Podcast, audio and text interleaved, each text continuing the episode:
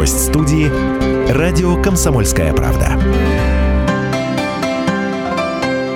Радио «Комсомольская правда», 92,3 FM. Эм. Меня зовут Павел Филиппов, и гость студии сегодня долгожданный Александр Эвскляр. Александр, здравствуйте. Здравствуйте. Да, ну, я даже не знаю, как вас представить, лидер группы «Вабанк» или просто Александр Эвскляр, потому что мы сейчас за эфиром поговорили о том, существует ли «Вабанк» сейчас. Скажите, ну, существует? Ну да, ну, понимаете, дело в том, что у нас э, в следующий год юбилейный. Э, группа «Вабанк» образовалась в 1986 году. А 5 или уже 6 лет назад э, у меня были э, там некоторые соображения, просто долго сейчас о них э, рассказываю. В общем, было несколько проектов, и э, Вабан был среди этих, э, этих нескольких. Я объединил э, все под э, именем своим, Александр Эвскляр, вот, и как бы объявил о том, что э, группа Вабанк, вот как проект, закрывается, потому что, чтобы не было этой самой путаницы. А, но сейчас те музыканты, с которыми я работаю, я с ними работаю уже достаточно давно, и, по сути дела, у нас такая внутренняя атмосфера, который, в общем, уже тянет на атмосферу группы.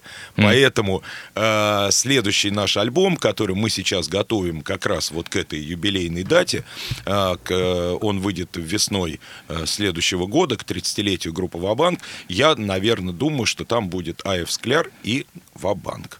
То есть будет называться именно да, так, да? Да. Хорошо. называться. А, вопрос... Можно, можно вполне, вы можете меня так представлять. Вопрос тогда следующий. Значит, сегодня состоится концерт в Театре эстрады. Напоминаю для всех наших радиослушателей. 22 числа в 19.00 в Большом зале. А, называется он «Русское солнце Вертинского». То есть да. вы исполняете песни Вертинского. Почему Песни Вертинский? Вертинского. Ну, история а, моих э, взаимоотношений с Александром Николаевичем Вертинским занимает ровно половину моего артистического срока. Если у меня 30 лет в следующем году, и группе Вабанк, соответственно, 30 лет, то 15 из этих 30 лет я пою песни Вертинского. Это отдельная программа. Она, у нее своя история. Мы начинали 15 лет назад с совместных э, исполнений, совместного исполнения с Ирой Богушевской. Э, песни Вертинского. И даже выпустили концертный альбом. Он назывался э, «Странные песни Вертинского. 101, э, бразильский крейсер. 111 лет плавания». Потому что тогда было 111 лет со дня рождения Александра Николаевича. Потом мы делали программу песен Вертинского с Глебом Самойловым. Мы даже эту программу привозили к вам сюда, в Екатеринбург. Из Агаты Кристи, который, да? Да, лет, наверное, 8 назад. Вот так вот. Она, она называлась «Ракель Миллер. Прощальный ужин в честь Александра Александра Вертинского. А потом я продолжил эту программу один, а, уже без коллег на сцене. А, на сцене сейчас присутствует э, в этой программе Александр Белоносов, он играет на фортепиано, а, и Алексей Рославский, он играет на контрабасе. И тот, и другой музыкант работают в моем проекте еще, помимо всего прочего. И более того, они же еще работают в проекте, э, который вы видели э, год назад. Мы привозили сюда песни из репертуара Утесова, Стромбон-шоу. Да, да, да. На усадьбе джаз, фестиваль, усадьбе который джаз. проходил как раз здесь под открытым небом. Да, вот. И поэтому вот у меня э, как бы три таких действующих программы. Одна программа это вот моя непосредственно группа, э, которую можно назвать группой Вабанк вполне. А вторая программа действующая это программа песен Вертинского. Она называется «Русское солнце», потому что пару лет назад мы записали альбом, уже студийный на этот раз альбом, э, получили благословение от Анастасии Александровны Вертинской. Она прочитала там два стихотворения. Эти, кстати, два стихотворения сегодня в ее исполнении прозвучат на концерте. А, и тем самым благословила нас на запись э, уже студийного альбома песен Вертинского, который получил название «Русское солнце». Соответственно, вот по этому альбому, э, по названию этого альбома я и назвал свою программу «Русское солнце Вертинского». Чего стоит ожидать э, вашим поклонникам, вашим фанатам? Я имею в виду в плане звука, потому что, ну, вы все-таки как бы рок-музыкант. Да, следует да? ожидать а я просто хотел рокового, еще... рокового Вертинского. Да, хотел продолжить еще. Здесь мы видели, по сути, джаз и биг-бенд, когда вы исполняли песни Утесова. Да. Роковый Вертинский это как? Ну, это, конечно, моя подача. То есть я, конечно, пою Вертинского в первую очередь никоим образом ему не подражая. То есть это песни Вертинского, э, но это песни, исполненные скляром. Соответственно, это роковый Вертинский не по э, звучанию роковому, а по подаче роковой, понимаете? Mm. Вот. Э, я выработал за эти 15 лет, в общем, совершенно свое отношение к песням э, Вертинского, их по-своему переосмыслил, вот так я бы мог сказать, выбрал те песни, которые, мне кажется, имеют э, актуальность, ну, по сути дела, до настоящего времени, потому что это действительно настоящие крупные песенные произведения, такие серьезные. Вот. А так как я Вертинским считаю одним из трех выдающихся артистов, русских артистов 20 века, наряду с Утесовым и с Высоцким, ну вот, то это моя такая, знаете, ну, если хотите, моя дань нашим великим предшественникам. Отлично. А, можете тогда немножко о прошлом поговорить со мной, да? Потому да, что вот а, я читаю такую, не знаю, официальную или полуофициальную биографию, да, а, Александра Евскляра. А, окончил факультет международных экономических отношений МГИМО, работал дипломатом в Северной Корее. Это правда? Угу.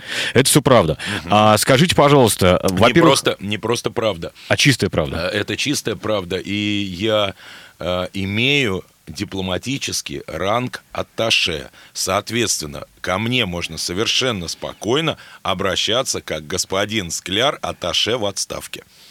Хорошо, господин Скляр атташе в отставке, хорошо. А, атташе – это ранг дипломатический, который не снимается – то есть он, он пожизненный? Он пожизненный, да. Соответственно, я реально пожизненный аташе в отставке. Вы пять лет пробыли в э, Северной Корее? Три с половиной. Три с половиной, да? Пять как, лет каково, в системе МИДа я проработал. каково это было? Что это за страна? И вот вашими глазами, и, я не знаю, это ли подтолкнуло вас заняться рок-музыкой или, или что вообще? Ну, отчасти, наверное, это тоже. Отчасти, может быть, даже и это, потому что я вообще-то уезжал туда уже будучи рок-музыкантом, но таким любителем, конечно. Э, я успел поиграть Э, до отъезда в Северную Корею я успел поиграть, ну, в нескольких студенческих ансамблях, а так вот по-серьезному, вот по-настоящему, э, в э, группе, ну, такой, я бы сказал, достаточно легендарной, которую возглавлял Владимир Рацкевич. Она называлась изначально группа «Рубиновая атака», а потом в связи с гонениями он изменил название «Цитадель». Вот я в период «Цитадели» поиграл вторым гитаристом у Володи Рацкевича полгода. Потом мы вместе с Васей Шумовым сделали, сделали группу «Три семерки», которая после моего отъезда в Северную Корею это... была переименована в группу «Центр». А, простите, пожалуйста, три семерки, это я правильно понимаю? Те, да, те самые те, три семерки. Те самые три, три семерки, семерки да. отлично, хорошо. Вот, это была, это была три семерки, это была предшественница группы «Центр». А все-таки, а каково было в Корее, в Северной Корее? Это же совершенно другой мир, совершенно другая... Это абсолютно бы... другой мир. Э, сейчас я этот мир вспоминаю с благодарностью, потому что именно в Северной Корее я начал так серьезно и осмысленно сочинять. Э, и, в общем, там э, у меня было время, чтобы и подумать над своей дальнейшей судьбой. Я понял, что мне, конечно, совершенно неинтересно заниматься канцелярской дипломатической работой, потому что, э, ну, ну, не мое это, скажем так. Вот. Зато за время пребывания в Корее я сочинил пару десятков песен э, и понял, что это то, чем мне заниматься интересно по жизни. И вот, собственно, этим я потом и занимался, и начал заниматься, и занимаюсь до настоящего времени.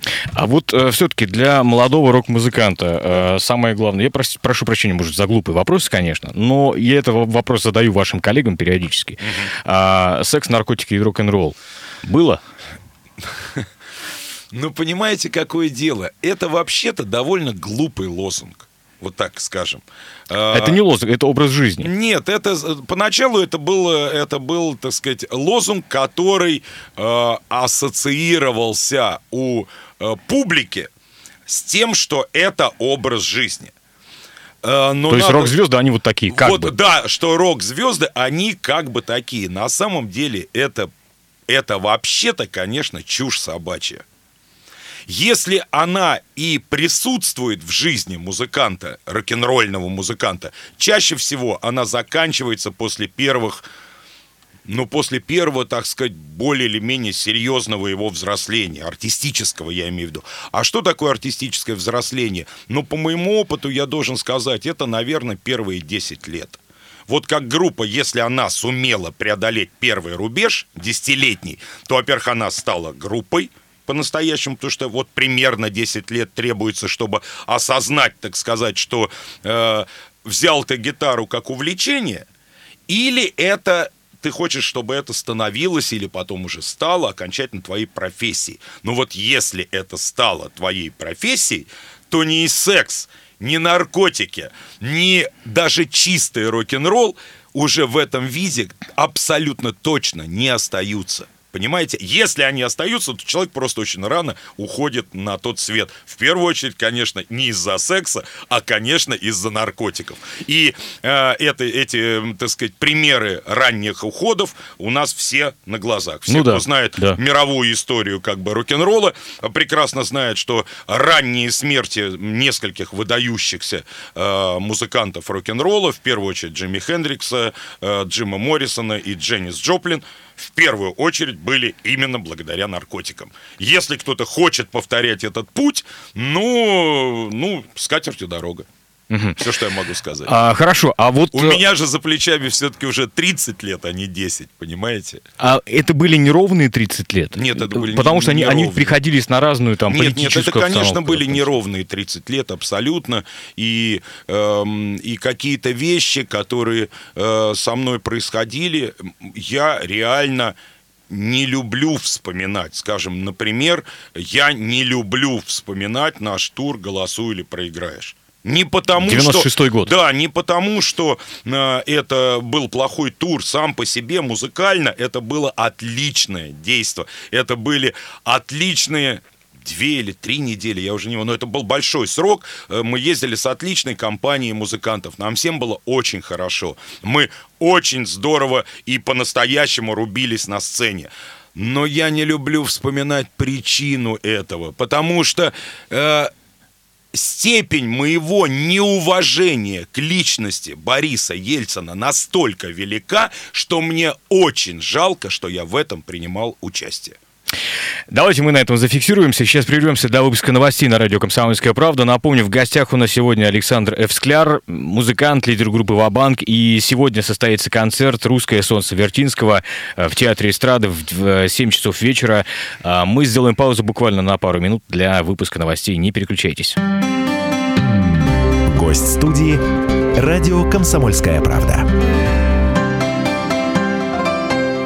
Радио «Комсомольская правда», 92,3 FM, 15.32 точное время. Меня зовут Павел Филиппов, и мой гость сегодня Александр Евскляр, э, музыкант, автор песен, радиоведущий, актер, создатель и лидер группы «Ва-банк». И сегодня как раз-таки он представляет программу «Русское солнце» Вертинского в Театре эстрады э, в 7 часов вечера. Билеты еще можно купить, поэтому спешите, пожалуйста. Э, Александр Евскляр у нас сегодня в эфире. Можно немножко о настоящем? Да, конечно. Значит, пару вопросов. Первый касается музыки. Вот смотрите, ну, практически умерла индустрия сначала винила, потом компак, там кассеты, компакт-дисков, да. Uh-huh. Сейчас все перешли на MP3, эм которые скачиваются из интернета, на там бесплатно или условно бесплатно. Uh-huh. А, как я понимаю, это поменяло еще и многое в структуре доходов музыкантов, да? И Вы в... знаете, нет, нет, в структуре э, среднестатистического российского музыканта особо не поменяло. У нас очень небольшое количество музыкантов, в том числе и рок-музыкантов, э, которые имели крупные гонорары от э, рекорд-индустрии. То есть от, продаж, от продажи носителей, немного. да. Ну, или от продажи носителей, или чаще это бывало так, что ты э, новый альбом как бы сразу продаешь за деньги, серьезные деньги продаешь фирме, а дальше уже на носители, потому что очень трудно подсчитывать, сколько было продано твоих носителей, вот, это всегда было трудно. Так вот, этих артистов, которые очень дорого продавали свои альбомы, всегда было очень мало. Ну, их можно было пересчитать там по артистов, руки. да, большинство артистов жили концертами. Вот. А концертная история, она какая была, такая осталась. И в этом смысле э, крушение рок-индустрии в смысле э, винила и носителей Оно э, проходило достаточно оно, так... про, оно практически не отразилось mm. на действующих концертных артистах. Вот. А так как я всегда был действующим концертным артистом, я всегда работал концерты, э, это, я, собственно, это и называл быть артистом. Ездить на гастроли, играть концерты. Э, то поэтому для меня, как я уверен, для подавляющего большинства рок-музыкантов в нашей стране, э, это не стало трагедией. Не говоря о том, что компакт-диски, которые ты возишь с собой на концерты, чаще всего ты можешь сам же и продавать на концертах. Поэтому в этом смысле э, как бы любители, э, поклонники лично вот этого конкретного артиста, они все равно предпочитают, ну, скажем, если на концерте продается э, компакт, то они предпочитают его все-таки купить, вот, ну, вот понимаете, чтобы это была вот такая, это же все-таки некий артефакт. Ну да, вот. да. я еще... там был. Да, я там был. Э, поэтому э, эта э, история никуда не уходила. Вот. А другое дело, что, конечно, э, через интернет монетизировать свои доходы, э, ну, у нас в стране, по-моему, крупно монетизировать, по-моему, почти ни у кого еще не получается. Хорошо, а вы упомянули вот этот вот самый тур «Голосуй или проиграешь», да, и не очень удачный, вот, ну, с точки зрения технологических концертов. Да, я, я понимаю, да. А вот как раз-таки, исходя из вашей богатой концертной деятельности, да, из, из, из тех поездок, которые были, можете вспомнить какой-нибудь концерт, который, не знаю, там, запомнился благодаря э, тому, что было все плохо, или, или какой-то очень странный концерт, или, или странное сочетание, вот это, знаете, концерты солянки какие-нибудь? Ну, ну, плохо, нет, плохо, конечно, бывает. Бывает, что просто, ну, типа вот, ну, не, не заладилось, что называется. Такое бывает. Это, э, это не вина ни музыканта, ни промоутера, а это вот просто вот так сложились неправильно сегодня звезды понимаете? И ты чего-то какой-то вялый и так и не сумел до конца, там, скажем, раскачать публику, ну, так, как вот ты хотел бы это сделать. Вот. И аппарат что-то как-то не так работал. Это может быть чисто субъективно. Тебе казалось, что он не так работал, а зрителю, может, совершенно так не казалось. Но такие вот как бы неудачные концерты, да, конечно, они бывают. Они бывают в жизни любого совершенно артиста. Ну, ну, я вот, например, за такое вот последнее время очень остался недоволен э, моим концертом. Вот с группой мы ездили э, в Ижевске у нас был концерт прям вот очень недоволен. Меня э, страшно раздражала камера, которую, не, не согласовав со мной, значит, влепили мне э, в, в двух метрах от сцены, и она мне весь концерт била в лицо, понимаете? И в конце концов, э, что-то я совсем озверел, знаете, к концу, к концу этого самого, то есть э, разлютовался прям не на шутку. Вот. И из-за этого, мне кажется, все как пошло не так. Вот. Не знаю, заметила ли это публика, но я потом организаторам прям вот, вы знаете, вот, ну, я ну, Высказали все. Высказал все, и более того, я запретил эту съемку, которую они делали, целый концерт, я запретил ее публиковать, и она не была опубликована. Помимо песен Вертинского, сегодня мы что-нибудь услышим? Нет, только Вертинский. Только Вертинский. Нет, То это не будет программа... Вабанка, другого не, скляра? Не-не-не, это, это программа, выстроенная, э, сыгранная много раз уже, и у нее прям своя есть логика построения, она в двух отделениях, отделение прям по 45 минут, это именно песни Вертинского. Можно я вам задам вопрос, э, касающийся не музыки, а истории, которая всех со всеми поссорила? Я имею в виду конфликт, конфликт с Украиной. Да? Я, я понимаю, что всех здесь... со всеми, да? Ну, реально всех со всеми, особенно ну, ваших коллег, потому что есть там, ну, условно говоря, отдельно стоящий Макаревич, да. отдельно стоящий Диана Арбенина, например, э, и, и несколько человек, которые за всех э, или против всех, там, не знаю, ваши отношения, потому что ваше имя тоже, насколько я помню, фигурировало там вот в самом начале. Украину я имею в виду, конечно. Ну, знаете, мне не нужно особо много э, говорить в интервью о моем отношении, потому что вообще свое отношение к этой истории я один из немногих, кто озвучил в конкретной песне. Называется эта песня «Миллионы». Подзаголовок у нее когда война на пороге. Песня это есть в интернете, на, э, в Ютьюбе, потому что на нее снят клип. Поэтому, если кто-то хочет узнать мое отношение, он может прямо вот сейчас тыркнуть эту песню, и отношение там будет сразу прямо понятное. Ну, а у вас лично какие-то конфликты с коллегами по цеху, так сказать, возникали из-за из-за вашей позиции? Или все это очень преувеличено и со всеми нормальные отношения? Ну, нет, конечно, я не могу сказать, что это прям вот очень преувеличено. А, и э, без сомнения, те музыканты, которые высказались так или иначе, они себя, конечно, так или иначе спозиционировали. Вот. Другое дело, что осталось огромное количество музыкантов, которые никак не высказались. Тоже факт. да. Вот, прям вот, вот совсем никак не высказались. И мне это не близко. Особенно если мы говорим про рок-музыкантов, которые никак не высказались. На мой взгляд, если ты рок-музыкант, то ты просто обязан был сформулировать свою позицию в этом важнейшем вопросе современной российской истории. Если ты не сформулировал, то или что-то у тебя не в порядке с совестью, или у тебя не совсем правильно ты определяешь себя как жанр рок-н-ролла. Потому что у нас рок-н-ролл это все-таки музыка, которая имеет точный совершенно социальный подтекст. Абсолютно точно. И уж если ты на такую важнейшую тему ни- ничего не сказал, а при этом называешься рок-н-ролльщиком, значит или с совестью, или с порядочностью, или ты не рок-н-ролльщик. Отлично, понятно, хорошо. А вы можете себя представить, знаете, э, вопрос связан с тем, что сейчас многие говорят, что вот надо ва- валить куда-нибудь подальше и так далее. Ну, Что такая? ходят такие разговоры, нет, правда. Очень многие.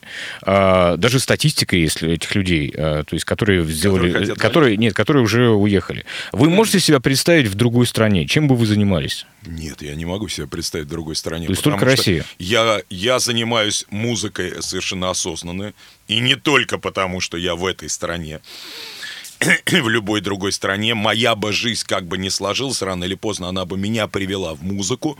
Но коль скоро я живу в этой стране, и занимаюсь музыкой в этой стране, то только в этой стране я и могу себе представить, что я продолжаю заниматься музыкой. Потому что пою я на русском языке. Кому я нужен с моим русским языком во всем остальном мире, кроме России?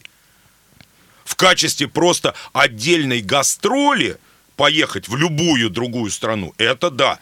Но в качестве того, чтобы там жить, с русским языком. Это абсолютно невозможно. И, кстати сказать, это доказано самой жизнью Александра Николаевича Вертинского. Ну, в общем, да, в общем, согласен. Абсолютно точно. Коль- Он же как раз тот самый артист, который не пел принципиально на других языках. Он знал французский, он знал, ну, не знаю, там хорошо ли, но худо-бедно точно знал английский. Вот. Но он никогда на них не пел. То есть он принципиально пел только на русском языке, и вся логика его творческой судьбы снова привела его в Россию. А, Коль скоро мы снова упомянули с вами, фамилию Вертинского, вы э, делали, ну, давайте назовем это по-бытовому, каверы, да? Э, хотя это, я бы не назвал это каверами, наверное, ну, свои версии, свои интерпретации. версии, интерпретации, да, да? да, песен Утесова, песен Вертинского сейчас. Да. А можем ли мы ожидать, э, слушатели, ваши фанаты, что будет что-нибудь еще? От Александра Скляра? Ну, только если еще Высоцкий. Больше нет. Ничего. Еще может, теоретически еще может быть Высоцкий, но Гарик только что выпустил альбом «Мой Высоцкий», вот, э, в котором, кстати сказать, я принимаю участие. Песню «Сыновья уходят в бой» я предложил Гарику спеть дуэтом. Э, вот, и, собственно, там эта песня есть. У меня моего напетого Высоцкого точно на альбом хватит, а то, может быть, даже и поболее. Но я, понимаете, я еще пока не почувствовал концепцию, в которой я должен его выпустить. Я вот знаю, что вроде бы а, э, Лепс собирался выпустить Высоцкого прямо под гитару. Вот такая у него есть. Вот мне показалась это интересная штука. А, но коли он уже так делает, повторять его тоже не хочется. А вот свою концепцию как бы я не выработал еще. И если вот кого-то еще чужого от меня и стоит ожидать, то стоит ожидать только Высоцкого. Всех остальных я сделал, кто меня в этой жизни интересовал. Я имею в виду Вертинский и Утесов. Но Вертинского мы сегодня услышим. «Русское солнце Вертинского» так называется концерт Александра Ф. Скляра, который пройдет сегодня в Театре эстрады в 7 часов вечера. Александр, вам спасибо огромное за интервью. Спасибо большое, да, спасибо. А, слушайте радио «Комсомольская правда». Оставайтесь с нами на частоте 92,3 FM. Эм. Не переключайтесь. Гость студии «Радио «Комсомольская правда».